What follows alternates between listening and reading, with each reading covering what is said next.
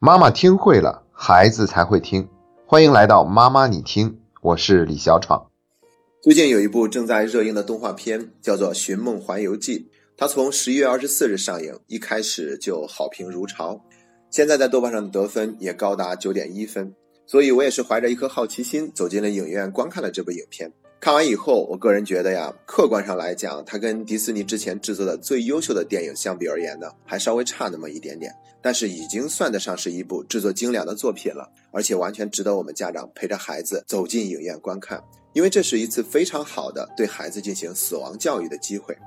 提到死亡这个话题呢，难免会让我们觉得有些沉重和神秘，甚至会有一些冰冷绝望。但是我们每一个人在生命中又都不可避免的会经历死亡，甚至对一部分孩子来说呢，他们已经见证了亲人的离世。所以，怎么样让孩子这个幼小的心灵对死亡有一个相对合理的认识，同时又不至于对死亡心生太多的恐惧，这是十分有必要的。所以，以前家长有问到这个话题的时候呢，我都会推荐让孩子读一些相关的绘本，像《爷爷变成了幽灵》，那会让孩子对亲人的离世不至于感到那么的悲伤。但是以后这部电影将是一个更棒的对孩子进行死亡教育的途径，因为在《寻梦环游记》这部影片里面，死亡不会显得那么绝望，它不是永别，总有一天我们还可以跟那些已故的亲人们重新团聚，所以它给死亡增添了一份温暖和感动的色彩。那接下来呢，我们就借助这部影片，从四个方面讲一讲怎么样做好孩子的死亡教育。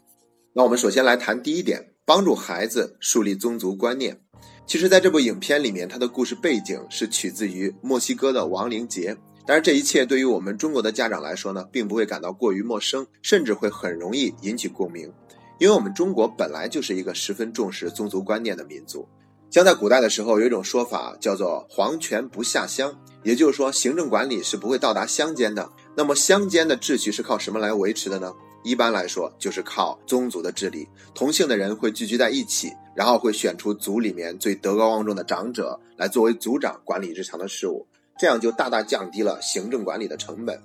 那我们祖先在宗族观念这方面是给我们留下了一笔丰厚的遗产，又可以分作三个方面来讲。第一个呢，就是家风家训。家风呢，它没有办法用文字来描述，而是说这个家族他们都有一个什么样的风尚。那家训呢是非常具体的，可以用文字来流传下来的。最著名的就是严氏家训，还有诸子之家格言。那最近这几年，在习大大的这种倡导之下，我们很多地方都在重新学习祖上留下来的家训。我觉得这是一件非常好的事情，意味着我们对于传统文化的学习有了一个更好的继承。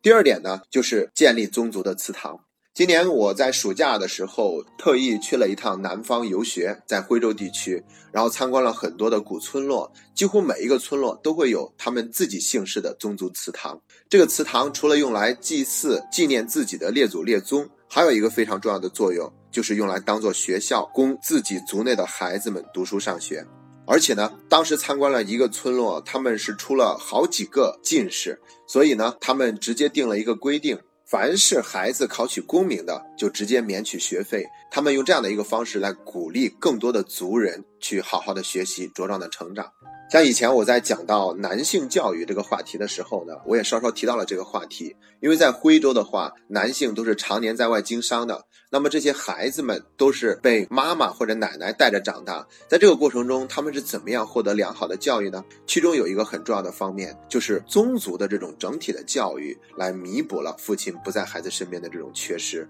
然后就是第三点，有很多的名门望族代代相传。那像现在中国最大的两个家族，一个是孔子的后代，现在都已经传到八十多代，有几百万人了；还有一个就是范仲淹的后代，那现在也是一个名门望族。那我们可以想象一下，在这两个家族的后代，他们是多么的荣耀，因为他们的祖上出了那么多的名人，所以这无形中对他们而言都是一种荣誉，他们不会轻易的让自己活得平庸。如果我们去查资料的话，也会发现这两大家族，他们后代的确是出了很多的名人的。我想，这都是来自于祖先给带来的那种荣耀感和使命感。所以呢，后代的子孙都不允许自己活得太过于平庸。如果我们连自己的祖先都忘掉了的话，中国早就有一个成语准备好了，叫做“数典忘祖”。在这部影片里面，他们讲的更加的形象，说如果一个人在阳间里面已经没有人记得他了。那么他在阴间里面也是会消失、荡然无存的。所以让孩子记住自己是一个什么样的家族，列祖列宗都有哪些名人，我们祖上都曾经获得过什么样的荣耀，这无形中对孩子也是一种激励和督促。那我们聊完了第一点，接着说第二点，就是让孩子跟着我们一起参加节日的祭祀。在中国有一种说法叫做三大鬼节：清明节、中元节和寒衣节。清明节我们大家都熟悉，而且是成为了国家的法定假日。中元节指的就是农历的七月十五，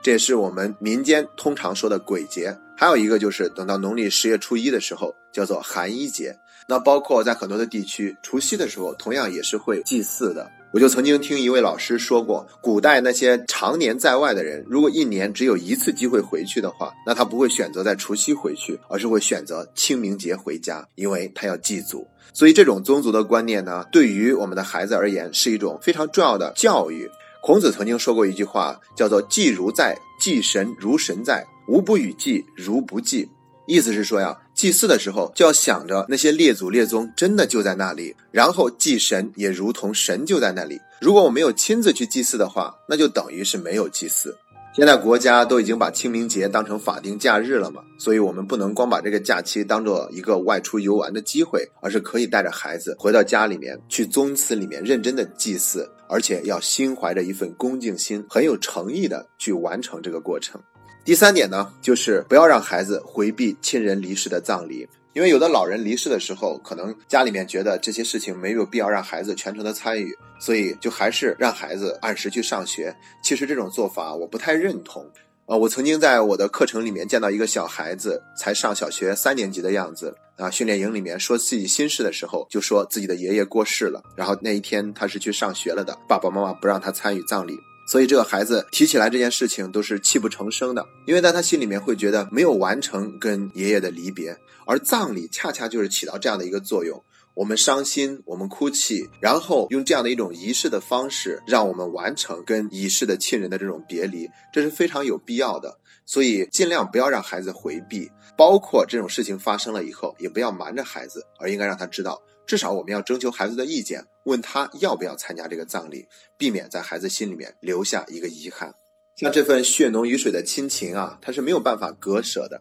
所以不要以为孩子不懂，或者说他不会伤心，其实这些东西在他的内心都是有所存留的。而且现在有一门学问叫做家庭系统排列，那我们会通过这种排列可以看得出来，一个人他现在的生命状态，往往都跟过去的祖先很多代都有着密切的联系。接下来说第四点，就是用仪式感来纪念已故的亲人。其实祭祀包括参加葬礼本身就是仪式感。之所以要专门在做第四点来强调一下这个仪式感，是因为有很多的人是有一些宗教信仰的，比如说在基督教里面，它是不允许祭祀的。但是没关系，我们还是可以用一些仪式感的方式来去纪念自己的祖先和已逝的亲人。像在这部影片里面，他们是用照片的方式来去纪念。同样，我们如果是身边有亲人离世了，孩子感到特别的伤心，无法释怀，那我们可以让孩子存留一张那个已过世的亲人的照片，又或者是让他用写一封信，然后烧掉的方式，让他表达自己的这份思念。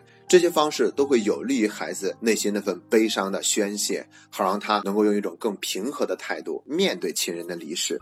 在这一点上呢，这部影片表现的特别的形象。他是说，在亡灵节那一天，如果活着的亲人没有把已故的亲人的这张照片摆出来的话，那么已故的亲人的灵魂就没有办法重新返回到自己的亲人身边去团聚，他们过不去那个亡灵桥。那如果在世的亲人已经没有人记得他的存在的话，那么他还会从阴间里面都会消失。当然了，这部影片呢，最后的结局肯定是一个大团圆式的结局，在这里我就不过多的剧透了。很多人看到最后都是忍不住掉眼泪了的。而且这部影片的英文的原名叫做 Coco，也就是里面那个满脸皱纹的老奶奶。我觉得她太有戏了，几乎承担了这部影片百分之七十的感动。那好了，关于这部影片更多的内容，我就不再过多的透露了。还是欢迎大家带着孩子能够亲自走进影院去观看这部影片，也给孩子带来一次非常棒的死亡教育。今天的节目就到这里，这是妈妈你听陪你走过的第一百七十三天。